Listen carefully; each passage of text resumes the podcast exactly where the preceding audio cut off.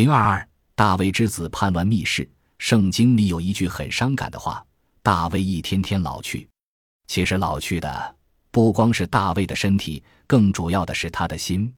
一般认为，大卫开始衰老是从镇压押沙龙的叛乱开始的。押沙龙是大卫的儿子，儿子为什么要反叛他的父亲呢？大卫一生多子，在与扫罗王的七年争斗中，他的六个妻子给他生了六个儿子。在耶路撒冷时，他又得了十一个儿子。在诸多王子中，有一个叫暗嫩的，爱上了同父异母的妹妹他玛。他玛是押沙龙的亲胞妹。暗嫩以装病让他妈烤饼吃为由，趁机将他玛强奸了。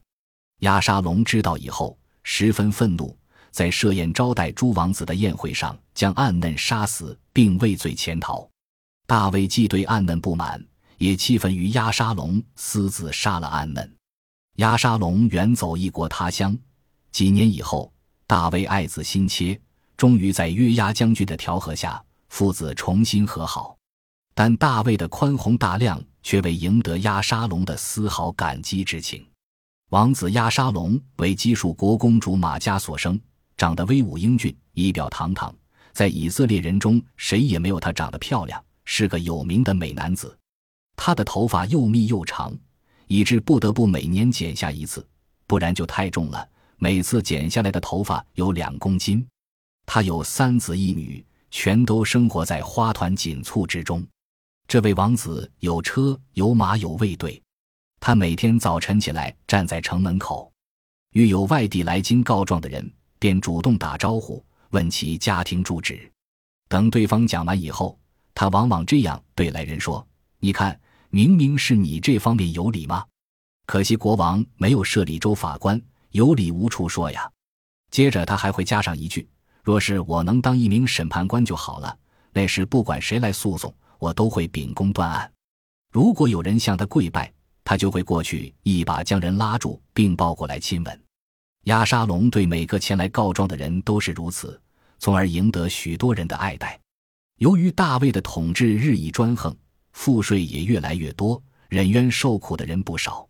四年之后，亚沙龙认为追随他的人已为数不少，就对父王大卫说：“陛下，我流亡国外时曾许下心愿。”说有朝一日我能回到耶路撒冷，一定到希伯伦烧香献祭，请允许我到希伯伦去还愿吧。那你就安心去吧。大卫王说。于是亚沙龙从耶路撒冷带着二百名随从来到希伯伦，他早似不愿意生活在大卫王的控制之下了。一离开耶路撒冷，他就宣布自己为王。与此同时。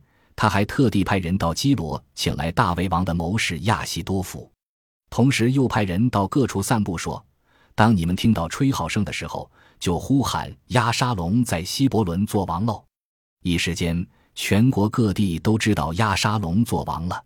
叛逆的声势越来越大，消息传到耶路撒冷。大卫起初不相信这是真的，直到亚沙龙的军队逼近首都时。他才在一片慌乱中对臣仆们说：“如果我们想逃脱亚沙龙的话，就得赶快离开这里，不然的话，他会把我们斩尽杀绝的。”于是，在朝臣们的陪同下，大卫携家带口撤离了耶路撒冷，只留下十名匹平看守王宫。大卫率众离开京城，渡过基伦溪，哭喊着向旷野逃跑。大卫蒙着头，光着脚。登上橄榄山，这时有人向他报告说，亚西多夫也随亚沙龙叛变了。大卫孤虎筛回去，诈归亚沙龙，从中破坏亚西多夫的计谋。当朝臣们簇拥着大卫到达巴户林的时候，一个叫世美的人当面咒骂大卫：“滚蛋吧，你这凶手，你这罪犯！你夺了扫罗的王国，杀了那么多人，现在上帝要惩罚你了。”他把王位交给了你的儿子亚沙龙，你这凶手完蛋了！在大公身旁的约亚的兄弟亚比筛说：“国王陛下，怎么能让这只野狗咒骂你呢？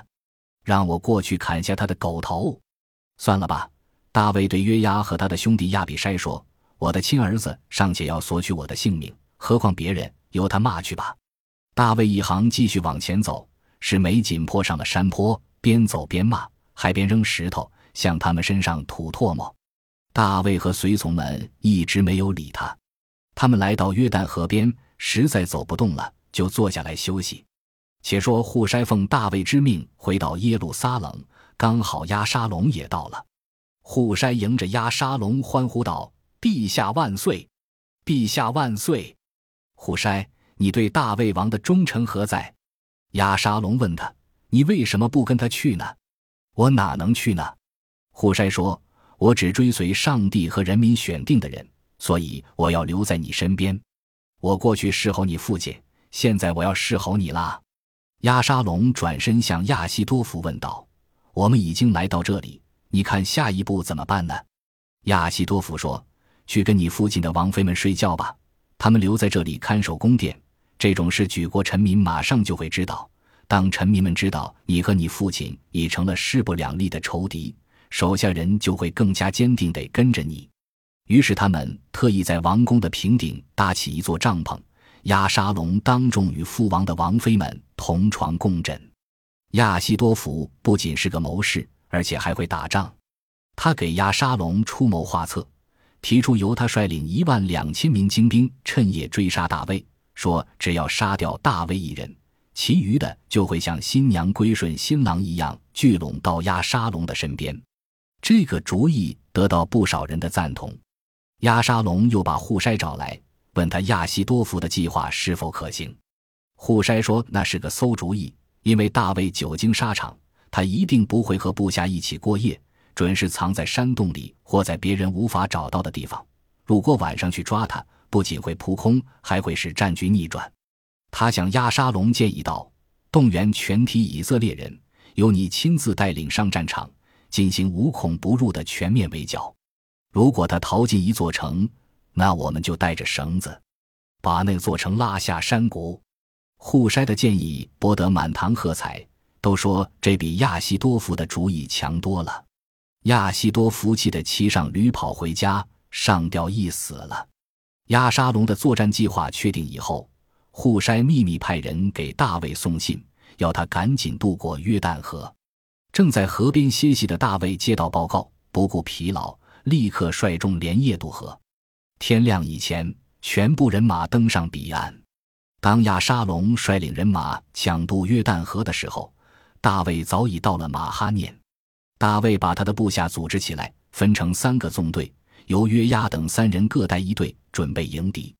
大卫对部下说：“我也要跟你们一同上战场，你千万不要去。”部下们劝阻道：“我们这些人生死存亡，敌人都不在乎。”可你一个人比我们万人还重要，他们要的就是你，你最好是在城里随时策应我们。大卫同意了，他站在城门旁，目送自己的部下出发，并对他们说：“看在我的面上，你们不要伤害亚沙龙。”这就是大卫最令人钦佩的品格之一，他不会伤害要害他的人，即使是当年扫罗无情的追捕他，并竭尽全力要杀掉他时。大卫也始终没有抬手反抗，现在他的儿子又公开反叛，并且要诛杀他，他也同样不愿让亚沙龙受到伤害。两军在以法莲大森林里相遇，残酷的厮杀了一天，战斗夺去了几千人的生命。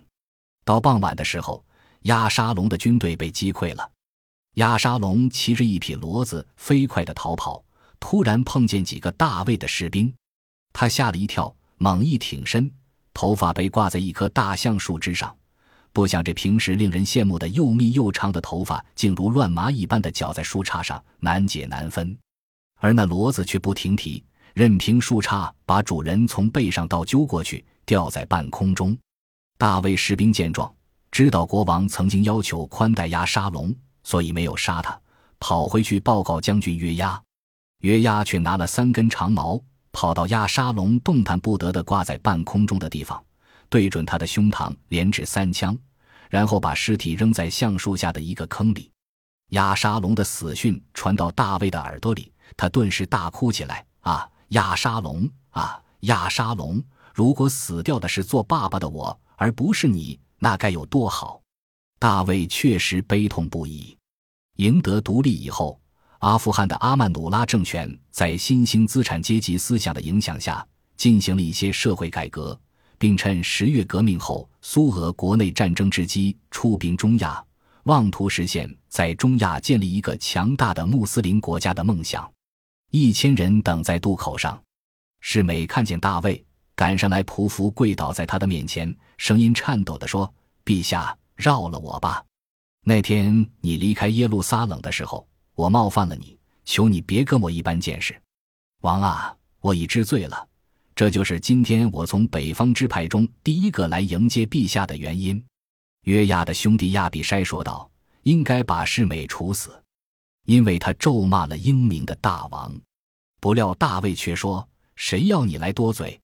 我是以色列的国王，我今天不允许处死一个以色列人。”随后他转向世美：“我保证不处死你。”然而，大卫的安生日子并没有过多久。当还在怀念着亚沙龙的时候，他的另一个儿子亚多尼亚又挑起了叛乱。亚多尼亚是大卫活着的诸王子中年龄最大的。相貌也相当英俊，大卫对他很宠爱，随便他怎么样都不会训斥一句。亚沙龙死后，亚多尼亚被大卫册立为继承人，但他却迫不及待地想当国王。一天，他擅自搞了一套战车、一支骑兵队和大约五十人的私人卫队，找将军约押和祭司亚比亚他密谋起事。约押和亚比亚他两人考虑到自身利益。